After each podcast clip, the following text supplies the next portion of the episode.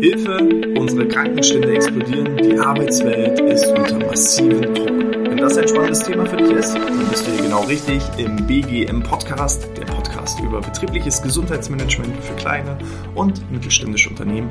Mein Name ist Hannes Schröder.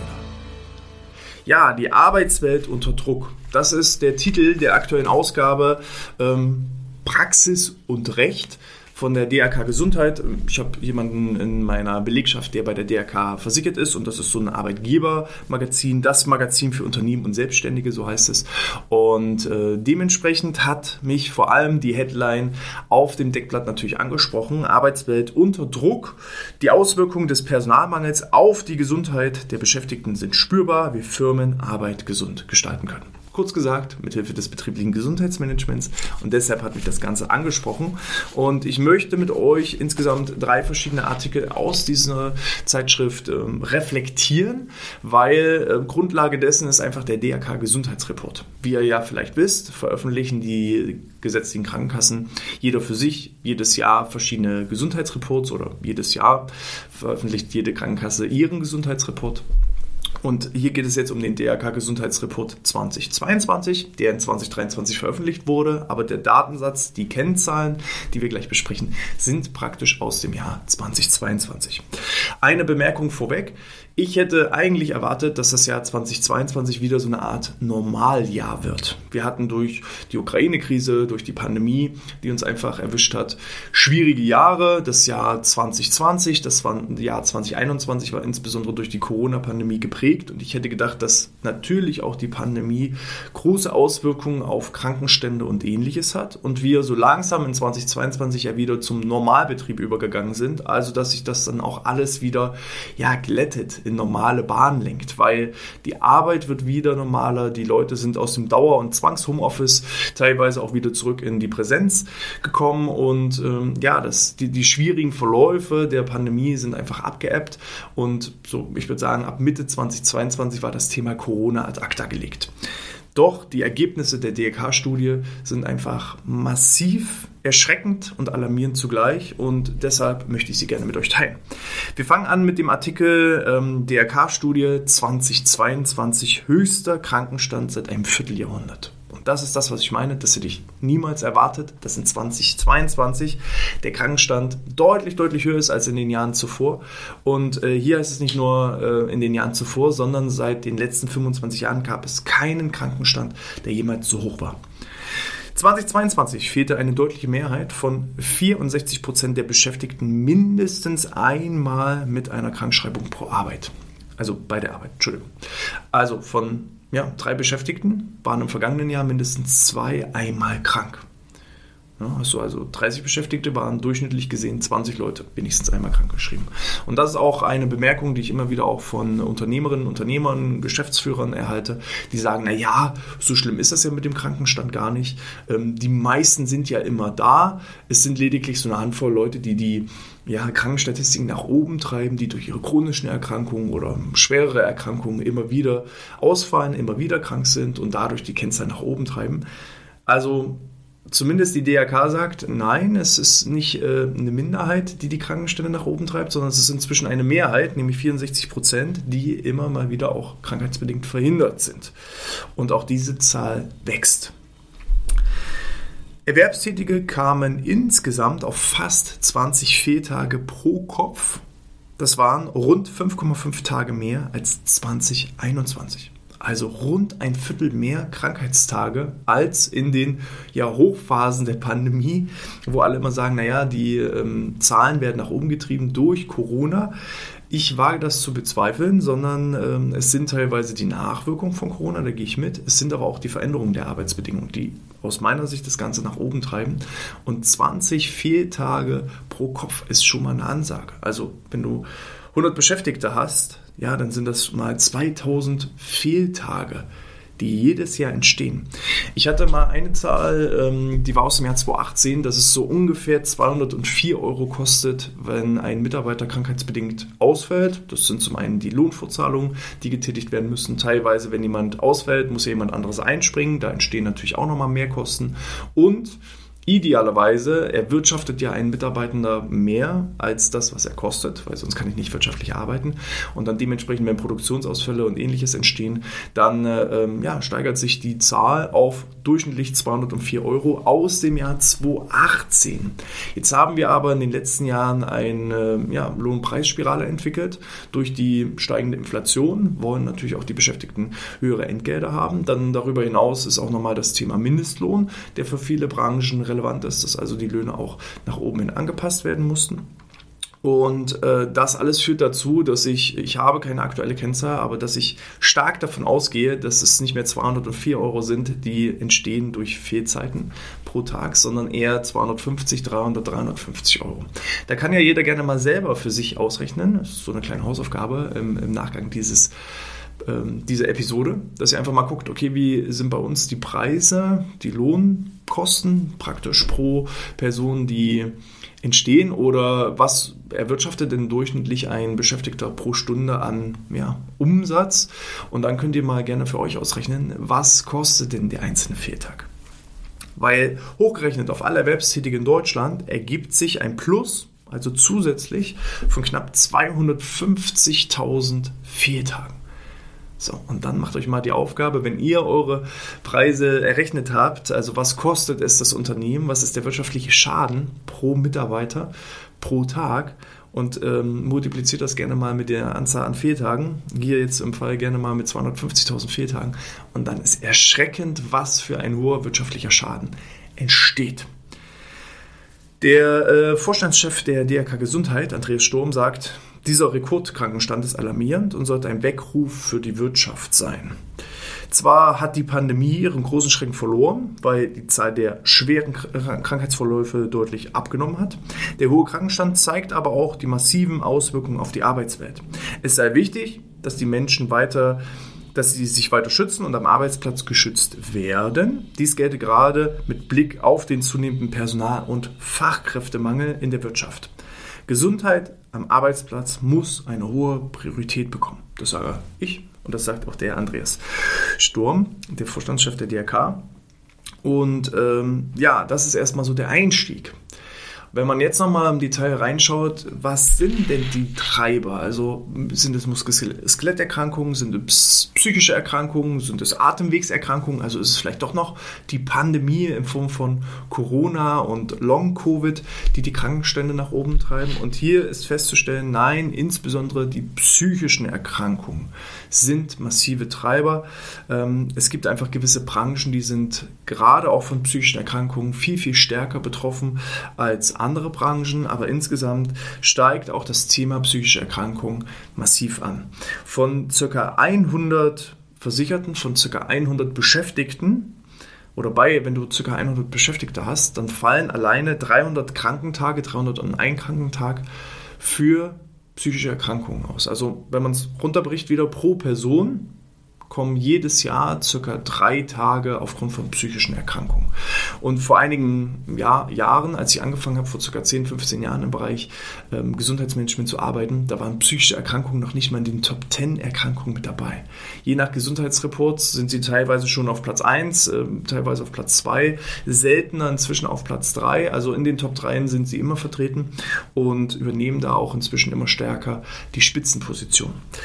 Welche Branchen sind jetzt am stärksten betroffen? Vielleicht ist ja auch deine Branche dabei. Also durchschnittlich sagt man, je 100 Versicherte sind es 301 Tag, Fehltag, der aufgrund von psychischen Erkrankungen entstehen.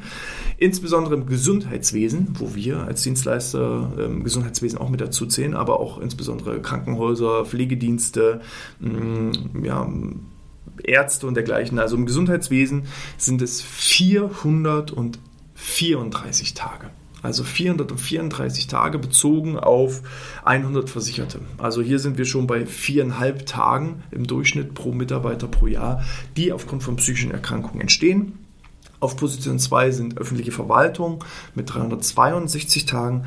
Auf Position 3 ist die Bildung, Kultur und Medienwirtschaft mit 315 Tagen. Was schreibt die DRK dazu im Fließtext? Also, Wegen psychischer Erkrankungen hatte erneut das Gesundheitswesen die meisten Fehltage gefolgt von der öffentlichen Verwaltung. Diese Branchen sind die einzigen, die sehr deutlich über dem Durchschnitt liegen, und zwar mit 44 bzw. 20 Prozent. Also die Gesundheitswirtschaft liegt mit 44 Prozent drüber, die öffentlichen Verwaltung mit 20 Prozent drüber. Das Ganze zeigt der Psych, Psych-Report der DRK Gesundheit. Mit Blick auf die Berufe fällt auf, insbesondere Beschäftigte, die sich mit in ihrem beruflichen Alltag um das Wohlbefinden anderer Menschen kümmern, sind psychisch am meisten belastet. Seien es Erzieher, seien es Sozialpädagogen, seien es Theologinnen. Ähm, da haben zwei Drittel mehr Fehltage wegen psychischer Erkrankungen als andere und 2022 waren dies bezogen auf 100 Versicherte sogar 494 Tage. Altenpflegekräfte gehören 480 Tage je 100 Versicherte, ebenfalls zu denjenigen, die besonders betroffen sind. Also insbesondere, und das merke auch ich, ähm, wir bekommen immer stärker Anfragen, auch aus dem Bereich der Pflege.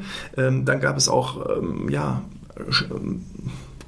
ganz massive Eingriffe in der Gesetzgebung im Bereich der Pflege. Also ich gehe auch davon aus, dass im Jahr 2023 die Zahl nochmal höher wird, weil einfach der Arbeitsdruck in der Pflege nochmal stärker wird. Das hat einfach ähm, gesetzliche Veränderungen, die da die Grundlage sind. Da bin ich kein Experte drin, aber diejenigen, die in diesen Branchen arbeiten, wissen wahrscheinlich, wovon ich spreche. Und ähm, dementsprechend muss einfach irgendwo gehandelt werden. Jetzt kommt noch ein äh, dritter Bereich und zwar hat die DRK mal gefragt, äh, wie sieht es denn aus? Welche Maßnahmen oder werden denn Maßnahmen zur Gesundheitsförderung angeboten und wünschen sich die Mitarbeitenden das überhaupt? Denn auch ich erhalte immer wieder sehr spannende Kommentare in, äh, bei den YouTube-Videos insbesondere. Das äh, Video Was ist betriebliches Gesundheitsmanagement? Eines der ersten oder sogar, ich glaube, das erste Video, was ich überhaupt veröffentlicht habe, vor mittlerweile über drei Jahren.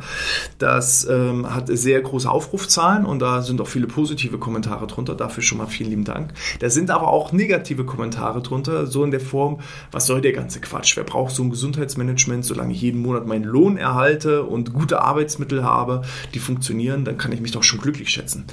Da bin ich mir manchmal nicht sicher, ob das Kommentare sind von Beschäftigten oder ob es Kommentare sind von ja, Geschäftsleitern, Geschäftsführern, die es einfach satt haben, die immer wieder steigenden Anforderungen und Forderungen der Belegschaft äh, entgegenzukommen, die dann eben sagen, wer braucht so einen Mumpitz? Das sind so die Wortlaute, die da geschrieben werden. Ähm, ich finde das immer sehr amüsant. Ich bedanke mich dann immer auch für die Kommentare, weil schließlich helfen auch solche Kommentare, den Algorithmus zu füttern und praktisch die Reichweite zu steigern. Also von daher bin ich dafür dankbar. Ähm, meine Ansichten sind natürlich anders. Äh, diejenigen, die mich schon länger verfolgen, wissen natürlich, äh, dass ich da einen anderen Blick darauf habe. Und ähm, ich bin auch fest davon überzeugt, dass wir auf kurz oder lang gar nicht drum rumkommen. Auch das ist ein Feedback, was ich gestern erst erhalten habe von jemand, der gesagt hat, als wir mit Ihnen angefangen haben, vor zwei, drei Jahren im Bereich des betrieblichen Gesundheitsmanagements, da waren wir noch einer der wenigen. Das Thema kriegt immer mehr Bedeutsamkeit. Äh, er sagte das so mit den Worten, nach jede Woche ruft jemand anderes an und will mir seine Dienstleistungen im BGM anbieten oder schreibt mir irgendwelche irgendwelche E-Mails ungefragterweise. Also da gibt es einfach immer mehr Angebote auch auf dem Markt und das ist auch gut so, weil je mehr das einfach in den Köpfen und in der Präsenz ist, um, ja, umso wichtiger wird einfach auch das Thema. Einerseits wurde gefragt, ähm, insgesamt haben 7000 Beschäftigte an dieser Befragung daran teilgenommen. Ähm, einmal war die Frage, hat Ihr Betrieb Maßnahmen ergriffen, um die Arbeit gesundheitsförderlicher und möglichst belastungsarm zu gestalten? Und hier haben 51 Prozent gesagt, ja, es gab Maßnahmen und nur, ja, also 51,6 Prozent und 48,4 Prozent haben gesagt, nein. Und das ist super, weil wir haben jetzt den Punkt erreicht, wo mehr Firmen, also etwas mehr als die Hälfte, also wir sind zwar nur ganz knapp drüber, das äh, Gefühl ist immer noch so 50-50, jede zweite Firma macht es, jede zweite Firma nicht, aber wir sind jetzt mit 51,6 Prozent zumindest an der Grenze, wo wir sagen, mehr Unternehmen bieten es an, als Unternehmen, die nichts dahingehend machen. Und das ist richtig gut, weil dadurch steigt natürlich auch der Druck auf die einzelnen Unternehmen. Auch ich erlebe das. Firmen, die ich vor Jahren kontaktiert habe, die dann auch noch gesagt haben, was soll der Mumpitz? Die rufen mich auf einmal an und sagen, ja, Herr Schröder, Sie haben uns ja Ihr Angebot vor einigen Jahren mal vorgestellt. Ähm, das ist jetzt für uns relevant, weil einerseits steigen bei uns die Krankenstände, andererseits ist die Fluktuation massiv hoch ähm, und wir verlieren einfach auch unsere guten Beschäftigten an andere Unternehmen, die teilweise mit ihnen auch schon zusammenarbeiten. Also auch das habe ich schon erlebt, dass jemand gesagt hat, ja, ich muss jetzt auch mit ihnen zusammenarbeiten, weil die Konkurrenz arbeitet mit ihnen zusammen. Hm, okay, gut. Das ist dann so ein bisschen Lernen durch Schmerz. Aber äh, was noch viel, viel spannender ist, also einerseits schon mal ein gutes Zeichen, mehr als die Hälfte der Unternehmen beschäftigen sich auch inzwischen mit gesundheitsfördernden Maßnahmen und versuchen die Arbeit belastungsärmer zu gestalten.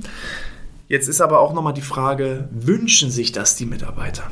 Auch hier nochmal der Hinweis, es gibt ja einige Kommentare, die schreiben, was soll der Mumpitz? Es ist so geschrieben, als ob es als, als aus Arbeitnehmersicht ist. Ob es wirklich die Arbeitnehmer sind, wage ich zu bezweifeln, denn 86% der Belegschaft sagt, ja, ich würde mir wünschen, dass mein Betrieb die Arbeit gesundheitsförderlich und möglichst belastungsarm gestaltet. Und nur 13,5% sind diejenigen, die sagen, was soll der ganze Mumpitz? Ich bin hier, um meine Arbeit zu machen und mehr mache ich nicht. Die gibt es. Ähm, ich, bei uns sind die Zahlen ähnlich. Also wir erreichen so in den Unternehmen ca. 85% der Belegschaft durchschnittlich. Da gibt es aber eben so 10, 15 Prozent, die wir nie erreichen, die genau eben sagen, was soll der ganze Mumpitz? Ich bin hier, um meinen Dienst zu machen. Ich fange frühst pünktlich an. Ich mache hier auch pünktlich Feierabend. Ich mache das, was von mir verlangt wird und in drei Jahren gehe ich in Rente. So. Ähm, die gibt es und die gibt es hier auch bei der Befragung.